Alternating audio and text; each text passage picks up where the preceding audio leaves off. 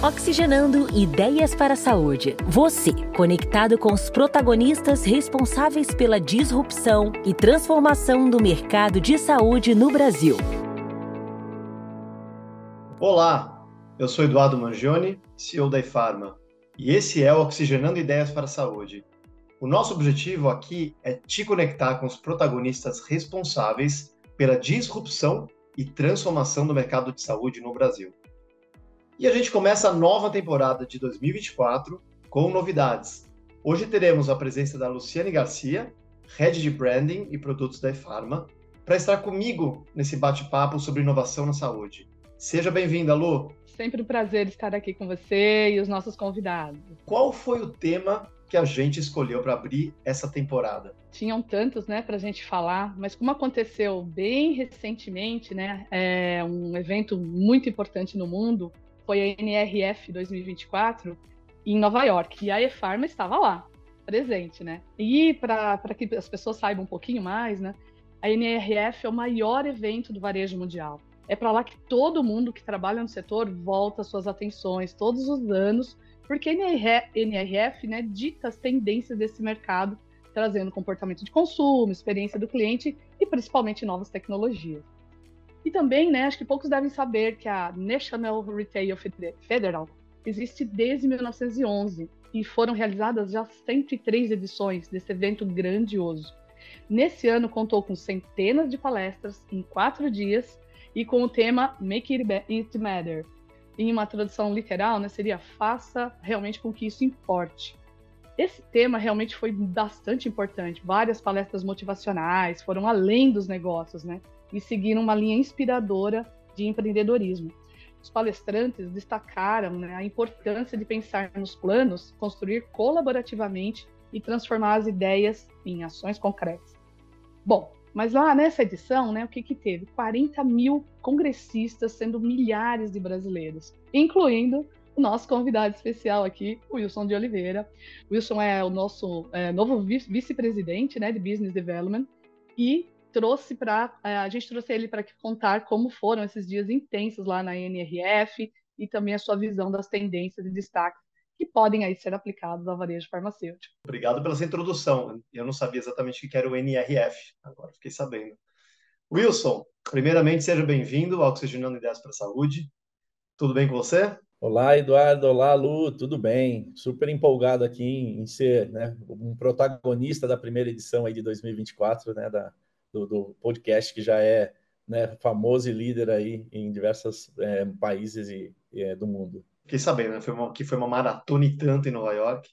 E queria que você contasse para a gente primeiro um pouquinho sobre a NRF, né? Como que ela é organizada, como que funciona esse super evento de mais de 100 anos, que agora fiquei sabendo também. Realmente o, o a NRF, né, que é o, o Big Retail Show, é uma feira, é a maior feira né, de retail do mundo como a, a Lu também já explorou um pouquinho inicialmente, esse ano foi, foi batendo vários recordes, né? Primeiro que foram mais de 40 mil pessoas, né? Que estiveram dentro do, participando da NRF. Foram mais de 6 mil marcas que estiveram presentes, mais de 100 países estiveram lá. 30% são estrangeiros, 70% são é, locais, né, americanos mesmo que participaram. Tivemos lá, Edu e amigos, mais de 450 palestrantes, mais de 200 palestras oficiais nas plenárias, né? mais ainda tivemos a, os, os, mini pitches na área de stand, que tinha mais de mil stands né, é, organizados. Então, realmente, é, foi uma maratona e foi difícil conseguir estar em, em, todos os locais, né? Conseguir realmente participar ativamente de tudo. Para ter ideia, Edu e amigos, é, eu fiz por dia mais de 25 mil passos dentro da, do pavilhão da, do Jeves Convention Center, né, que foi Center, que foi o, o evento. Então, o Jeves, só para ter ideia, né, é, o centro de convenções né, que fica em Manhattan, ele tem cinco andares, né, tem muitos quilômetros ali para a gente andar, foram três, é, foi totalmente utilizado para a NRF, né, a gente tinha três grandes sessões de inovação, a de, a de dos estandes, né, dos parceiros comerciais e das palestras. E são cinco andares, né? Então, a gente conseguir percorrer tudo foi, foi uma maratona incrível.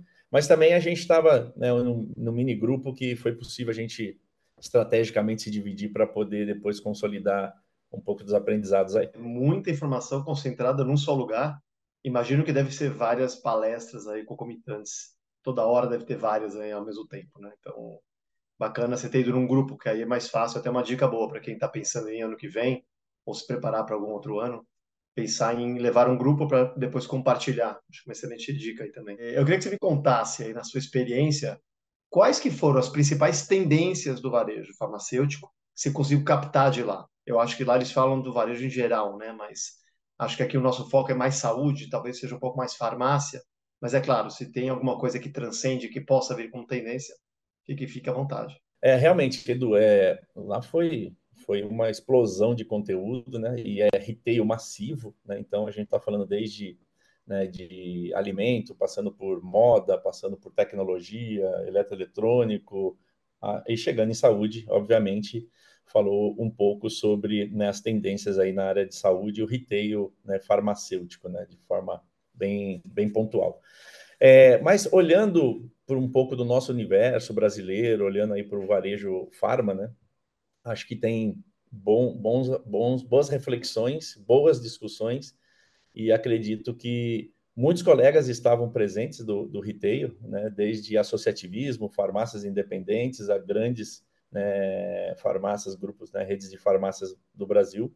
Então, realmente, é, a gente vê que a feira começa a ter também no Brasil esse ponto. Ah, só para uma curiosidade, brasileiro na feira eram 10%, 4 mil brasileiros estavam presentes, a gente está entre os top três países que estavam na feira de, com, com, as comitivas. Então, Brasil realmente, sempre, sempre marcando presença, né? Sempre. O brasileiro estava em massa e, e, com essa expectativa, né, de trazer, aprender e trazer esse conhecimento. Eu, eu definiria um pouco algumas frentes aqui até para a gente discutir. Eu vou tentar sintetizar elas aqui. Mas sem dúvida, cross, né? Ou seja, falou-se sempre de inteligência artificial. Já é um tema que se fala bastante mas a inteligência artificial foi tema de logística, né, de experiência, né, de aderência ao tratamento, de, né, de é, retail media, né, como usar os dados para usar melhor a, a, experiência dentro da loja. Então, inteligência artificial foi um tema que estava é, dentro do, dos principais tópicos. Mas falou bastante da, da logística, falou-se bastante da, da parte de, da, da experiência do cliente ali em termos de hiperpersonalização, né, da multicanalidade é, expandida, que a gente pode discutir um pouquinho aqui. Falou-se bastante da, da, retomada da farmácia, da, da farmácia ou, da, ou do PDV físico e como a estratégia deve ser implantada agora nesse modelo. Falou-se bastante, obviamente, de ESG, né, é, numa etapa mais de como não implantar, mas como acompanhar né, os indicadores e realmente gerar impacto para o meio ambiente né, e para a sociedade. Então, eu quebraria nessas cinco vertentes: ESG, muito forte, multicanalidade, logística e a experiência do cliente com o IA né, sendo um item em todos eles. Bastante tema relevante, não tinha dúvida que IA ia ser o, o centro do palco aqui, né? E é claro que a experiência do cliente também é importante em qualquer setor, ainda mais na, na atualidade, onde né, os consumidores são extremamente empoderados.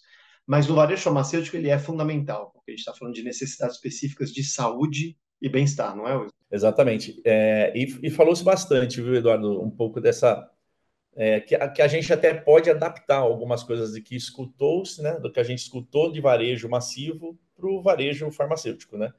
A gente teve é, cases muito interessantes do, do uso né, e se falou bastante da, da parte do, do, da mídia de retail, né, retail media, é, onde as, os varejistas, né, varejista farmacêutico hoje com o uso dos dados dentro da, das regras de LGPD, como poder é, aproveitar-se desses dados de forma, né, com inteligência artificial, né, de forma estratégica e inteligente, para você fazer o que a gente escutou bastante lá, né, é hiperpersonalização, né, é, criar realmente um, uma experiência onde aquela pessoa, ao entrar dentro da sua loja, da sua farmácia, já tenha seus pontos né, de, de conhecimento sobre aquele, daquela pessoa, daquelas preferências, e ser impactado durante a jornada ali dentro da, da farmácia.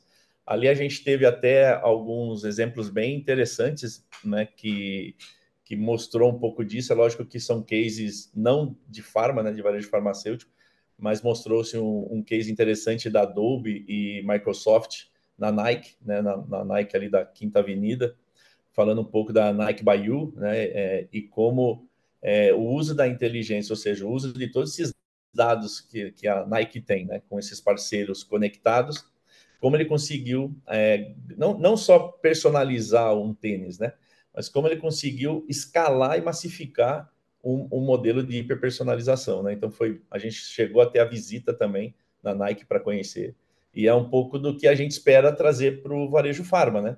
Como o paciente, né, ou o consumidor, né, o shopper aí, ao chegar no varejo, que ele tenha a experiência do que ele quer buscar, né, na, na, na quantidade que ele precisa é, buscar, da forma que ele que, queira buscar e pagar. Então, essa hiperpersonalização foi muito falada e a gente acredita que no Brasil né, vai também ganhar força. Né, e até, até nós, como né, PBM mesmo, a gente entende que é o nosso caminho, né, de como a gente consegue criar hiperpersonalização para as pessoas que fazem tratamento crônico e contínuo, né, e consiga ter esse esse engajamento né, de conteúdo online, depois é, loja física, ele seguir tendo as suas conexões né, e o seu conteúdo para fazer o seu, a sua compra recorrente ou, ou a forma que ele quiser. Né? Então, falou-se bastante de hiperpersonalização, viu, Eduardo? Esse é um tema que, que bate bem nessa tecla da experiência do, do paciente, do cliente. Né? Eu acho que a hiperpersonalização sempre foi um conceito inatingível, né? Lá atrás, tal. E agora a gente tem tecnologia. Tecnologia toda faz toda a diferença no mundo. Todo mundo tem um celular, então para vamos voltar ao conceito desse NRF, né? Make it matter, para fazer uma conexão aqui entre teoria, tal, né? Quem sabe isso no futuro, tal, para prática. Eu queria que você me contasse um case ou vários cases. Você já comentou, né, um pouquinho aí por cima. Fique à vontade, né? especialmente se tiver algum do varejo farmacêutico seria excelente, se não do, do massivo, mas que mostre bem também o uso da própria inteligência artificial no dia a dia da loja. Não, então vamos sair, tentar sair um pouco da teoria, vamos um pouquinho para a prática. Vou comentar um pouco de do que a gente escutou né, na, nas, na, nas, na, nas salas principais e eu vou passar um pouco pelos sistemas que eu comentei centrais, tá, Edu? Aí, qualquer momento, pode interromper, comentar, adicionar. Ah, teve um fórum bem interessante dessa de logística, né? Porque a gente fala assim, nossa, uh, logística sempre é um, um, ponto de atenção de varejo, né? Seja farma, seja massivo, né? Então, a gente teve uma palestra bem interessante, né, do CEO, né, da FedEx, que é o Rajesh Sabarmanian, e ele falou muito, né, de que, para ter ideia, né, a FedEx já está lançando uma plataforma, né, no comércio. Para quê? Ele entende que quem mais conhece de entregar produto e, e o que ele pode personalizar para as pessoas, eles têm capacidade de ajudar bastante os varejistas, né? Então, são 15 milhões de pacotes dias entregue. Então, ele até mostrou um case né, aliado com outro varejista europeu, é, de varejo de alimento, nesse caso, onde eles os conectaram, né, ou seja, teve a democratização do dado, né, os, os dados tanto do comportamento, mas os dados logísticos, e, e, fizeram uma personalização da jornada como um todo, né, de como ele prefere receber também a mercadoria, né, com o pacote que ele prefere habitualmente, de como ele gosta separar dos pacotes, né, né da sua compra. E eles tiveram, nesse exemplo, que foram é, por seis meses, aí usou a inteligência artificial para conectar esses dados, fazer toda a predição né, de, de, desse comportamento, enriquecer o dado com o FedEx e mais o do, do varejista né, da, da Europa. E o dado, Eduardo, foi muito interessante, porque aumentou a fidelidade em mais de 15% e aumentou as receitas em mais de 7% nesse período de três meses mostrando que é, realmente as pessoas elas querem é, ser sentida como né, foi para mim, foi feito para mim, né? Eu, eu, tive a experiência e foi realmente o que eu esperava, do jeito que eu queria, da forma que eu queria, no tempo que eu queria, enfim. É, esse foi um exemplo bem interessante que ele trouxe para nós aí de, de FedEx. Na, na, parte da, não na plenária principal, mas nos estandes de, de parceiros, a gente viu também é, iniciativas do varejo farma brasileiro, né, como né, o grupo RD, falando muito sobre é, um pouco da aplicação da inteligência artificial é, na parte de abastecimento de loja, né?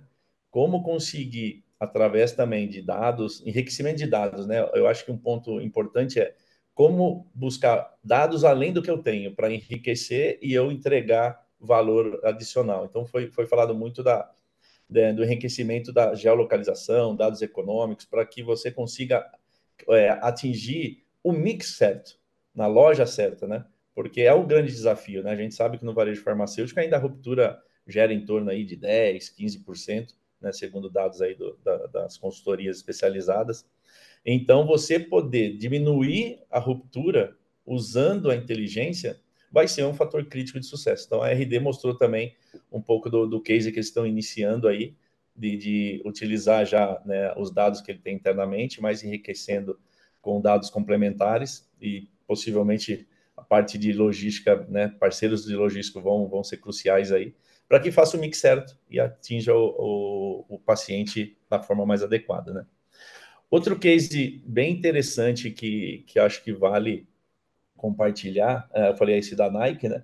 Mas também teve o, um case interessante da um varejo americano daí, agora esqueci o nome, mas importante é, é um varejo aí de moda, né? A gente também fez a parte de Macy's, a gente viu outros grandes varejistas massivos, mas esse é, é um varejo de moda mais específica ali em Manhattan, e ele estava mostrando um pouco desse, dessa personalização no mundo online e offline né? porque a gente sabe o quão difícil, às vezes, para a moda é a pessoa ver o produto online e tomar uma decisão, sendo que não teve a experiência, né?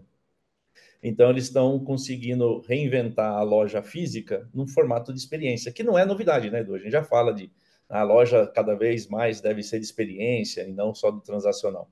Mas acho que a grande diferença é que a, a, experiência na loja física, onde ela tem os totem que pode adequar né, a cor, porque é uma loja de, de moda personalizada, né, não, não é de massivo.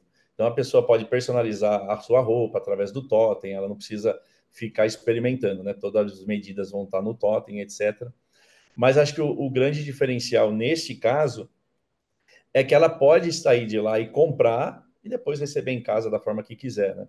Acho que a, a, a diferença que estão se falando muito lá nesses cases de multicanalidade, Edu, é, é, é, tá muito na linha assim.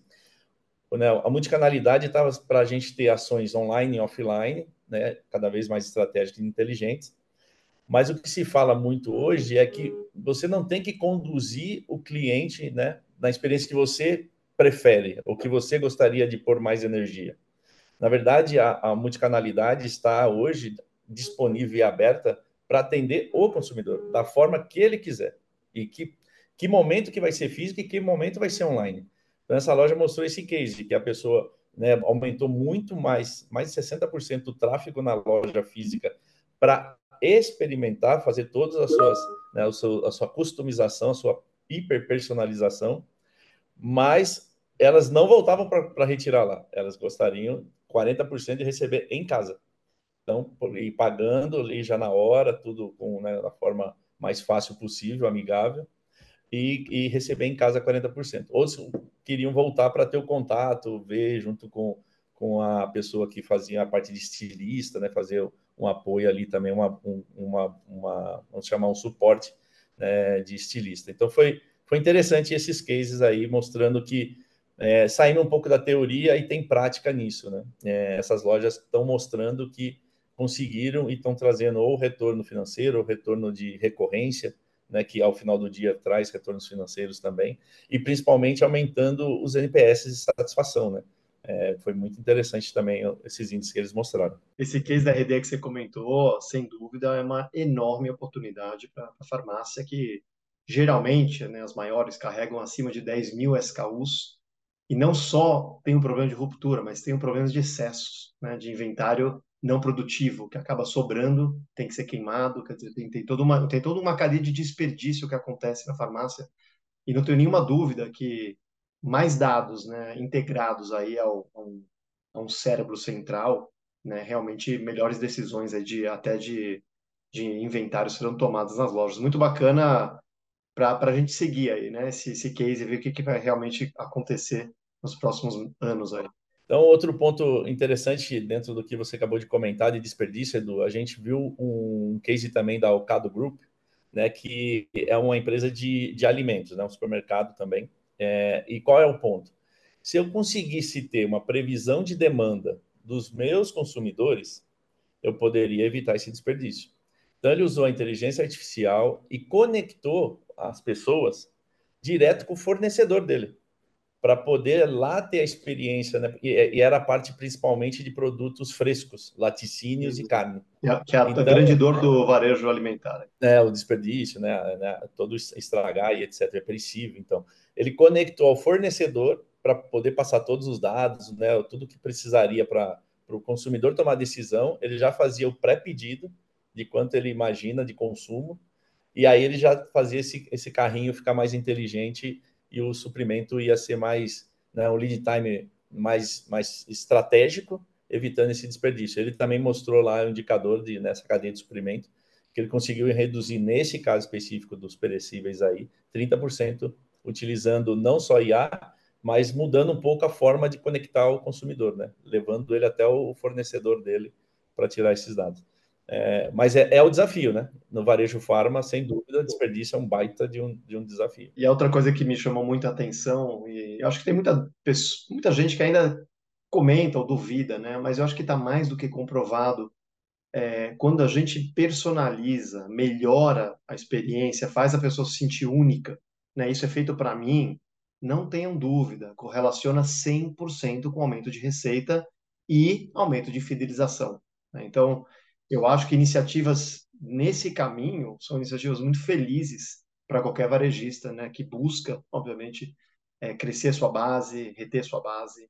Então é bem bacana que você traga aí esses números e esses cases na prática para gente. Foi bem interessante mesmo. É, a gente teve muito também é, comentários, né? E acho que, que vale a gente deixar esse tema é, meio na mesa, né? Falou-se muito e é um tema acho que bem quente do, do retail media, né, que é a mídia de varejo. Então, realmente, é, né, falam muito que a, a nova linha de receita do, do varejo né, e das marcas, como utilizar isso. Então, ali também mostraram bastante iniciativas e cases aí já americanos, né, é, nessa linha de como é, explorar melhor esses dados que a empresa tem, né, já coletada, e como usar de forma mais inteligente para colher aí impactos dentro da, do, seu, do seu negócio. Tem até uma rede né, de farma aqui no Brasil, média.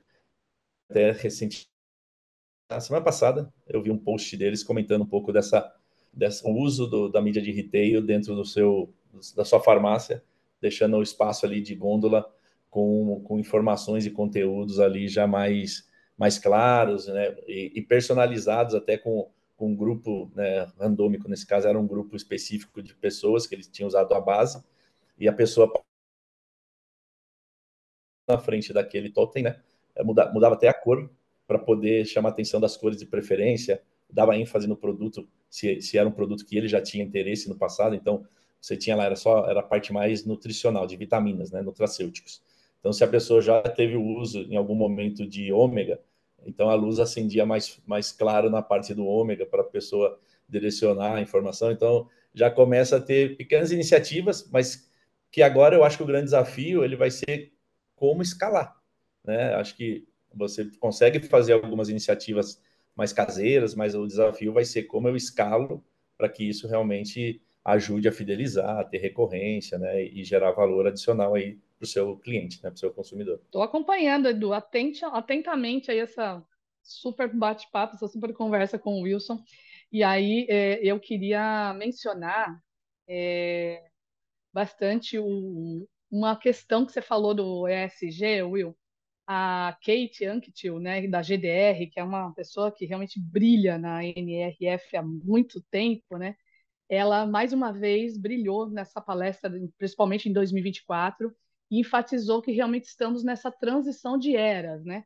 Primeiro a era da abundância para o tempo do fim do desperdício, exatamente esse papo, essa conversa que vocês dois estão comentando aí. Ou seja, as práticas relacionadas a ESG também foram bastante discutidas na NRF. Acho super pertinente, porque não é só uma agenda que todo mundo coloca como um modismo, mas sim é, é importante falar isso para né, mais de 40 mil pessoas, para que esses líderes voltem e implementem ações no que é possível. E, um, e eu acabei outro dia indo num evento, né, com os highlights também, e uma palestrante contou o case da Timberland. Eu achei incrível, até queria comentar rapidinho aqui com vocês. Na Timberland, né, já tem um, um, acesso que as pessoas em lojas, você leva a sua bota para você consertar ou mesmo fazer reparos e atualizações pela vida inteira da peça. Então, assim, é quase que vitalícia a garantia de que a peça pode ser reformada, consertada. E mesmo se um dia você já enjoou, não quer mais, né? Você pode doar o seu, seu calçado lá, enfim, para a loja e eles vão desmontar essa peça e usar todas as mini peças ali, os componentes, né, para consertar outras botas. Então acho que esse é um baita de um case de o quanto que marcas é, já estão fazendo isso e que é possível, né? Existe toda uma cadeia logística, com certeza vocês falaram sobre isso, mas também o ponto é importante é saber o quanto que isso impacta na relação do consumidor com a marca. Eu tenho certeza que consumidores veem com outros olhos marcas que têm esse tipo de prática e não só, é, enfim, regulamentos ou políticas nos seus sites, né? Mas eu queria até que você pudesse também, Will, esse foi um, um case que eu soube da Timberland. Se você tem algum outro case, alguma, alguma para relatar de ESG no mercado farmacêutico, sei lá, no, varejo farmacêutico. Pode ser aqui no Brasil também. ESG foi muito falado. 2023 foi muito mais falado do que 24, no ponto de vista assim, quais são né, os, os, indicadores, né, quais são as frentes de ESG, né, quais a, as diretrizes de ESG. Isso foi muito falado em 23. 24, ele já não foi enfatizado tanto nas, nas grandes plenárias sobre o que é ESG, e sim a grande, um grande desafio que é, é os indicadores e acompanhamento do ESG, do atingimento. Né? Então, nos falou mais de redução de carbono, né? falou qual é o índice hoje de redução de carbono efetivamente, né? E, e o que está dando certo e o que não está dando certo. É, isso falou bastante. O da Timber, que você comentou, é, eu, eu tive acesso só ao material, mas não, não só ela, né, mas a Macy's também está com iniciativa de bolsas, né, com você compra por eles e você pode ter uma, né, um, benefício a hora de trocar pela outra bolsa, e aí eles estão fazendo uma loja é, eco, nesse sentido de das, das, trocas e devoluções em função de, de, uma compra de uma nova, virou uma loja brechó né, da, das marcas né, para você poder fazer essa economia circular, o valor é, é, né, cai substancialmente, então dá acesso à marca a outras pessoas. Então faz esse movimento lá com, com a Macy's também foi, foi comentado. Outros casos também que a gente observou lá, é, o alimento é muito falado, né? A parte alimentar lá, né? A gente tem né, Walmart sempre com muita, muita presença na NRF, né? Tanto que o CEO também esteve e compartilhou um pouco de, da iniciativa dele ESG. Eles estão olhando também né, as iniciativas do canal alimentar, e nesse caso o Walmart, o fornecedor. Né, como ele consegue fazer que a, o SG dele não seja da porta para dentro do, né, do Walmart, mas como a cadeia toda atenda né, às exigências. Então, ele tem um, um projeto que já está acontecendo né, dos fazendeiros, né, ou quem fornece para o Walmart também tem um, um programa de de educação aí para impacto no meio ambiente, acesso à tecnologia, né, até a novos é, insumos, né, canais de insumos para que possa a cadeia toda ter menos impacto aí no meio ambiente. Então, tem, tem a gente tá, falou agora de exemplos falando na ponta, né, no, no, final da cadeia e esse exemplo é no início da cadeia, né, uma preocupação também do grupo. No varejo farma, né, a gente vê iniciativas aqui do descarte consciente da, da medicação, isso é super importante.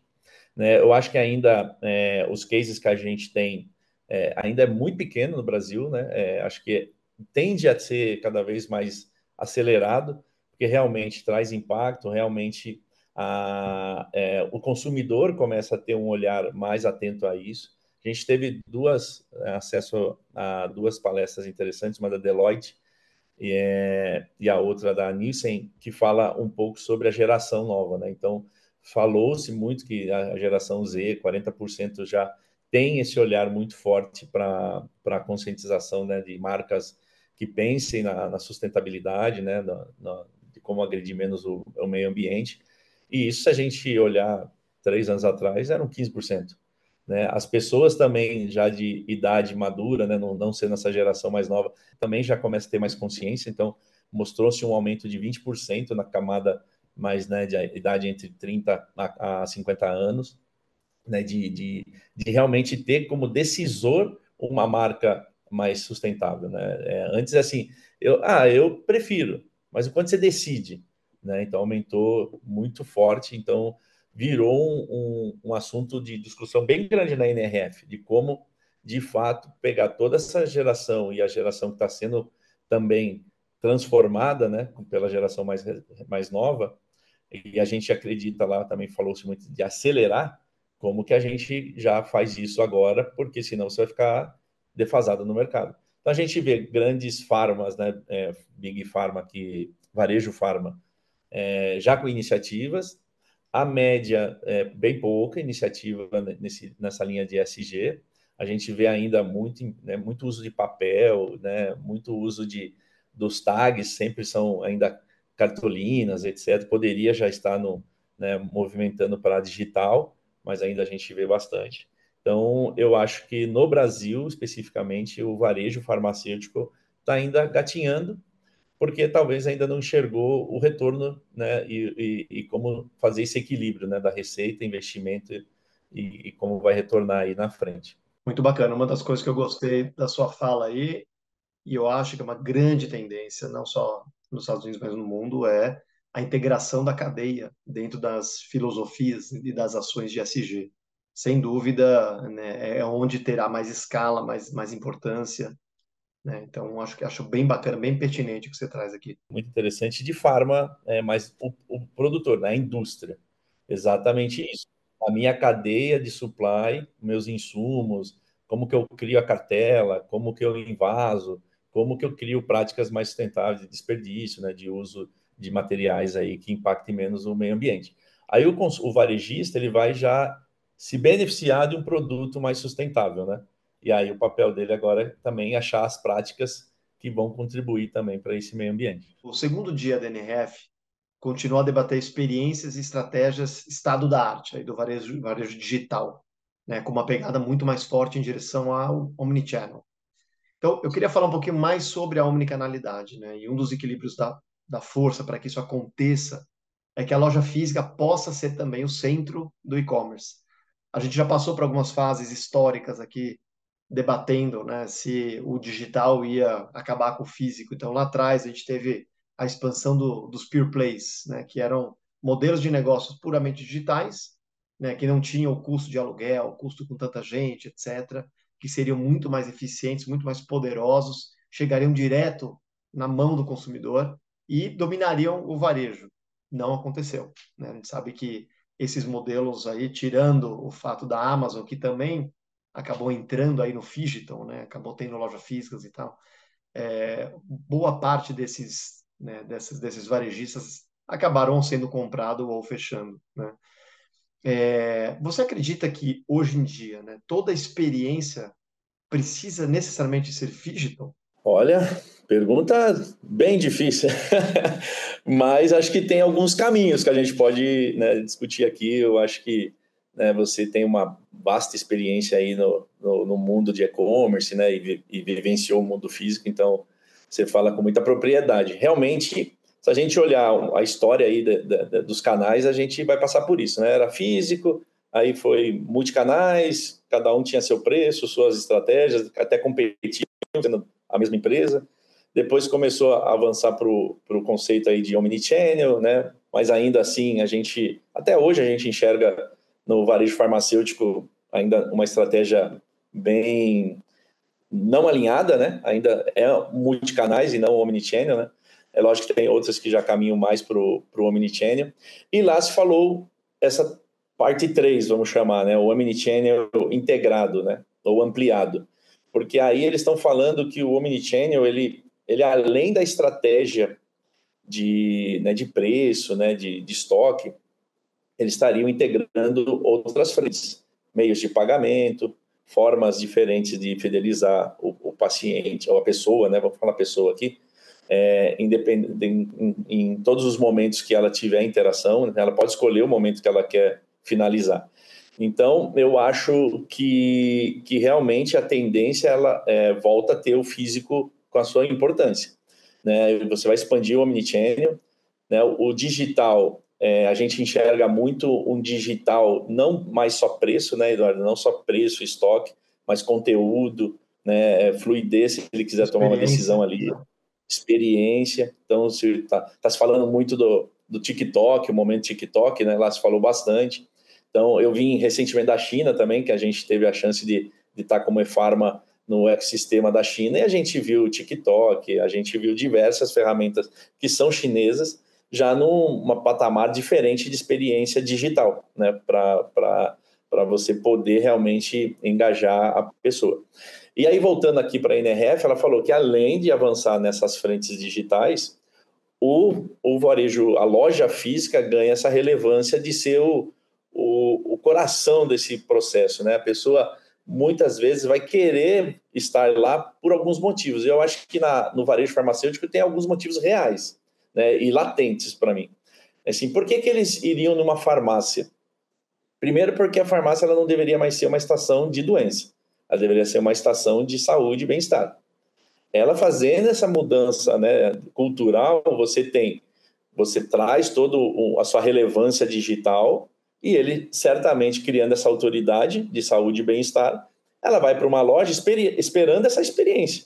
Ou seja, aquelas clínicas farmacêuticas que ainda no Brasil não é uma coisa né, tão relevante, a gente vê iniciativas, mas não é, é relevante. A gente fala disso tem mais de cinco anos, né? Porque talvez ainda falte essa integração estratégica, né? Eu gero conteúdo digital, mas eu preciso também continuar gerando conteúdo, experiência na loja. Eu não posso simplesmente a pessoa viu um conteúdo super interessante vai para uma loja para conversar com o farmacêutico e o farmacêutico não está preparado para conseguir dar sequência nessa experiência. Então tem uma ruptura. Ela vai buscar a parte ali de fora do balcão para esperar uma experiência de experimentação, né, de, de aplicação, e você não está com a loja preparada para oferecer essa experiência. Então, eu vejo um pouco disso. Né? Eu acho que o Omnichannel, além das integrações adicionais, é, falou-se muito lá, não tem que ser é, numa vertical, como também você comentou. Ah, era só digital a minha vida. Não, eu preciso ter todos os canais e momentos online e offline preparados para a decisão do consumidor, do shopping.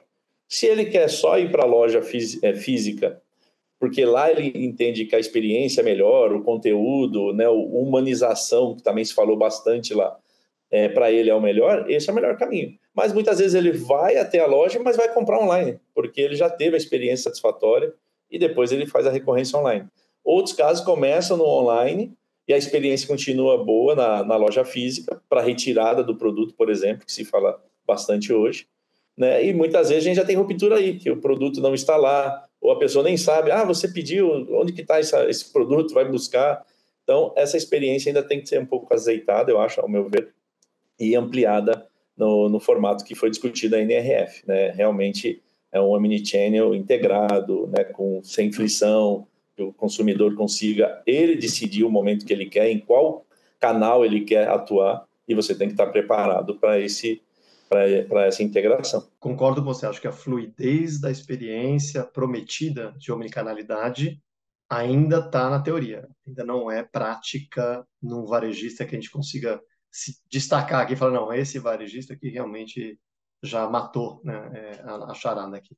Mas, sem dúvida, é uma grande oportunidade porque mexe na experiência total do consumidor, não importa o canal, não importa o meio de pagamento, etc.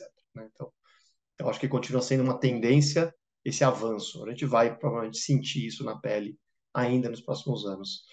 E continuando no tema de tecnologia, Wilson, eu queria voltar um pouquinho é, no contexto do Walmart. O Walmart é sempre um grande, maior varejista do mundo, né, pessoal? É sempre um grande player nesse, nesse, nesse evento de, de NRF, né? E eu queria tratar especificamente de, de retail media. Né? A gente vai falar aqui o nome do painel, foi tratado com mais profundidade num painel específico com o nome de Rethinking Returns, né? repensando os retornos, né? é, estratégias para manter os clientes e, e o futuro do varejo. Né? Mais ou menos aí traduzindo isso como que foi o tema desse, desse painel, que aí falou, né, falou o Walmart com muita propriedade e outros varejistas também, numa discussão de uso de software de última geração para criar políticas de devolução dinâmicas e flexíveis. Também recompensar clientes confiáveis com o objetivo final de criar embaixadores da marca e otimizar a cadeia de suprimentos que a gente comentou aqui, que é uma enorme oportunidade. Nesse contexto todo, né, bem, bem denso aqui, é, a tecnologia de RFID, né, de radiofrequência, de identificação por radiofrequência, que é falada já há anos. Eu lembro de um evento que eu fui nos Estados Unidos, eu acho que mais de sete anos atrás, talvez, chamado Shop Talks, que já se falava muito em uso de RFID na logística. Né?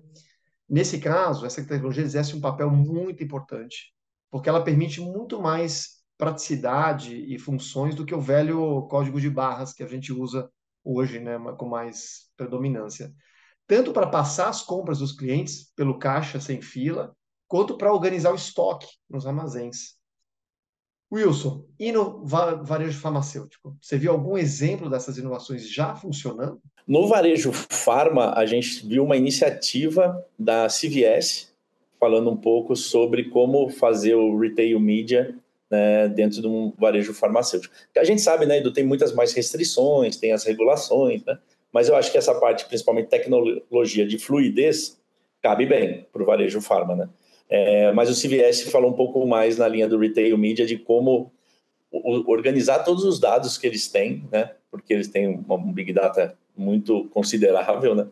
E, e como gerar esses insumos para é, para ser uma experiência ou uma, uma fluidez melhor dos seus consumidores, né? Dos seus, nesse caso, pacientes mesmo ali, tanto o, o bem-estar como o tratamento. Ele não falou muito especificamente da, da tecnologia para fluidez. Mas eu, eu assisti o Walmart, né? O CEO do Walmart, sim, ele comentou da, da iniciativa. A gente teve uma, um outro, outra, outra, outro fórum, né? Outra mesa de discussão onde estava a Macy's, onde estava o MEC, onde estava o FedEx também falou um pouquinho. É, mas do varejo farma brasileiro não, não, não enxergo, mas acho que teria muita utilidade. Acho que é um, um excelente ponto para os varejistas que estiverem assistindo é, a gente olhar um pouco esse conteúdo da NRF, a gente também tem, a gente pode compartilhar com o varejista, né, que, que a gente já tem relacionamento também, porque a, os exemplos mostrados pela Walmart, mostrado pela Macy's, mostrado pela FedEx, é, é o que você falou, é, dá muito mais dinâmica a, a, a toda a integração da cadeia, de uma forma muito mais fluida, né, e conectada para realmente você ter ganho, né, ganho né, de tanto do, do dado, de, da velocidade e da rastreabilidade do, do processo como um todo. Mas, infelizmente, no varejo farma brasileiro não tive lá nenhuma, nenhum case, mas do, dos outros segmentos, né, como logístico, como roupas, a gente assistiu outros, outras mesas de debates. Na parte de stand, nós tínhamos, falamos mais de 1.600 expositores, Olha, eu diria que 10, 15% estavam no, no, retail media falando muito das, das ferramentas tecnológicas que teriam para agregar valor aí no, no, processo. Entre eles, várias empresas falando mais de tecnologia mesmo, e não na parte de organização de dados iniciativas. Falando muito de, do back, né, de como eu também organizo isso de forma é, baseada em tecnologia. Muito bom saber das tendências aí que estão ditando o presente e o futuro do varejo farmacêutico. E que são voltados principalmente para a experiência do cliente. Né? Isso que me chama a atenção. Porque a tecnologia que interessa, pessoal, é aquela que melhora a vida do consumidor. E o legal também é aplicar esse conhecimento todo para elevar o padrão dos serviços e soluções que, que a gente oferece hoje para os clientes. Né? E Wilson, queria fazer uma última pergunta, é, com resposta rápida mesmo. De tudo que você viu, você acredita que o Brasil ainda está muito longe? Ou você já enxerga que esse gap entre o que acontece na prática, no make it matter, né? É inclusive o tema, né? Principalmente nos Estados Unidos, está menor. Né? Como, como que você está enxergando? Eu enxergo assim. No o varejo farmacêutico eu sempre divido aí um pouco em maturidade, né, Edu? Eu acho que tem, a gente tem um bloco de, de redes que, que às vezes são né, é, regionais, é, estaduais, até nacionais, que estão mais avançadas no, no, na, na transformação digital, na incorporação de novas tendências. A gente tem o grupo que ainda não são tão né, não, não, adotam tanto as inovações ainda. Então, por isso que a gente fala muito ainda de clinic pharma, a gente fala né, da parte do, da assistência farmacêutica, na verdade, né? A gente fala muito do, do uso de, de multicanais, né, o omnichannel, e ainda não, não avançamos. E temos o, o, uma boa base ainda do varejo farmacêutico que ainda continua no transacional tradicional. Então, eu vejo uma, uma grande oportunidade. Eu diria que 30% do nosso varejo está mais próximo do, do, das tendências que ou estão bem antenados com as tendências e, e, e, começando as iniciativas, mas nós temos aí 66% aí que eu acredito ainda numa fase de maturidade ainda é, básica, né? E precisando acelerar, porque a transformação é um pouco disso, né? Adotar, entender e aplicar é, a gente saiu da fase de muitas tecnologias, muitas ferramentas, para a gente agora colocar fo foco né, e atenção, paradas com as distrações e definir metas claras de adoções aí das tendências para o seu negócio, né, para o negócio do varejo farma acelerar. Então, enxergo que ainda tem um caminho bem importante para acelerar, para a gente poder ter uma experiência cada vez melhor e fluida para o consumidor, né, para o shopper. Aí.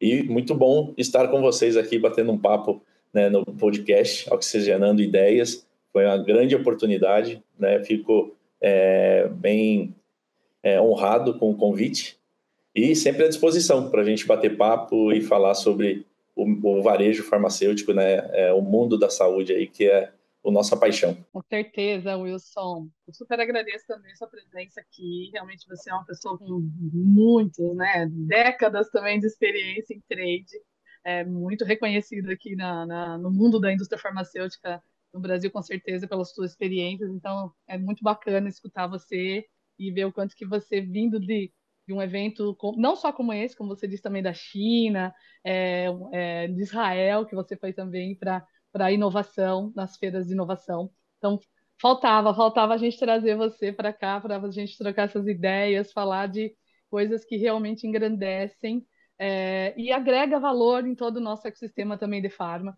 Então, também super agradeço você ter participado e espero que as pessoas que realmente nos acompanham absorvam ao máximo, ouçam ou vejam esse podcast ou videocast, que a gente vai ter os dois formatos hoje, com é, outras vezes, revejam né, e contribuem e compartilhem, viu, pessoal? Compartilhem bastante aí com as pessoas que possam se interessar por esse conteúdo. Mas eu vou chamar o Edu agora para fazer a parte final. Se prepare, Wilson, porque vem aí um bate-bola, que eu também sei que você gosta de bater uma bolinha. Vamos lá. Aqui é uma parte do podcast que a gente tenta fazer perguntas rápidas, respostas rápidas, para realmente conhecer o Wilson como pessoa também. Né? E, e e a gente coloca nossos protagonistas nesse momento para que a gente também possa ter um pouco de mentoria, reversa, coaching, dicas que são super, sempre super bem-vindas, tá? Então vamos começar, Will. Fora livros técnicos, tem algum livro que você leu ultimamente que ajudou a mudar o seu mindset? Eu acho que o livro que eu diria que não é técnico, mas é de liderança, né, que é do Ken Blanchett, liderança situacional, para mim é, é, já é uma é como se fosse um, um, um, mantra. É um livro bem denso, mas eu eu leio e releio muitas vezes porque ele realmente me ajuda a tomar decisões no mundo corporativo, principalmente quando você é líder, né? Líder de pessoas ou, ou líder de tarefa ou líder de gestor de gestor. E lá me, me dá muito, me ajuda muito a guiar a, a parte. Então ele não é técnico, é mais comportamental né? E acho que vale muito a, a dica aí do liderança situacional do Ken Blanchard. Você gosta de séries, por acaso, ou não? Tem alguma para indicar? É meio clichê que eu, que eu gosto bastante mesmo, porque é, é a, a Suits, né? acho que, a, né, que a, conta a série dos advogados aí de Manhattan. É, eu acho que tem muito a ver com o mundo de negócio, mundo de ética, valores, né? e também negociação. Então, é, é, o meu mundo de negócio, então eu gosto bastante. E Wilson, tem algum fato do ecossistema da inovação na saúde que te marcou ou que você considera muito impactante? Eu acho assim, na verdade, eu, eu gostaria e, e, e, torço muito para que, que o, realmente o, né, o, o, valor da saúde, né, baseado no desfecho das pessoas, é, é o que me, me marca, sabe? Eu acho que quando a gente conseguir tirar um pouco né, a, os escudos e a gente conseguir né, democratizar essa saúde né, com todos os stakeholders pensando nas pessoas, é, eu acho que esse é o, é o ponto mágico para mim. Então, né, saúde baseado na, na, na saúde do, da, da, pessoa é para mim é o, é o é o tchan aqui para a saúde. Eu ia te perguntar qual era o maior desafio da saúde do Brasil, mas agora acho que você já respondeu. É, isso passa por integrar né, os diferentes players desse ecossistema, né, a famosa interoperabilidade que a gente sonha, mas a gente não tem, empoderar o consumidor final né, e conseguir realmente dar uma experiência totalmente integrada para o paciente. Né? Não tenha dúvida que isso aí é. Né. E Wilson, uma pergunta bem fácil também agora. Qual, qual é o legado que você quer deixar para o mundo? Essa é uma pergunta bem fácil, mas bem fácil, simples e fácil. Eu acho que, que, que, o legado aí, quem convive comigo, e eu acho que eu tento deixar, Edu, é, é que eu acho assim, olhar sempre o, né, o copo para o lado né, é, cheio, né, para otimismo, né? Ou seja, olhe sempre o lado de como a gente resolve as coisas, né? E não o lado de, de, de reclamação e, e apontar pessoas. Então, eu gostaria muito que o meu legado fosse um cara que olha com otimismo para os desafios e consegue soluções criativas né, em situações críticas. Conversamos com Wilson Oliveira Júnior, vice-presidente de desenvolvimento de negócios da eFarma.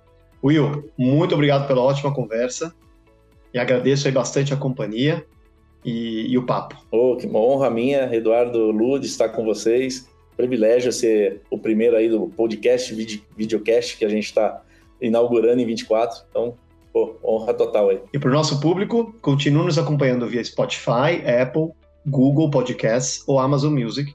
E não esqueça de compartilhar esse episódio com alguém que possa gostar do nosso conteúdo. Até o próximo programa com mais uma pessoa protagonista para transformar a saúde no Brasil. Oxigenando Ideias para a Saúde. Você, conectado com os protagonistas responsáveis pela disrupção e transformação do mercado de saúde no Brasil.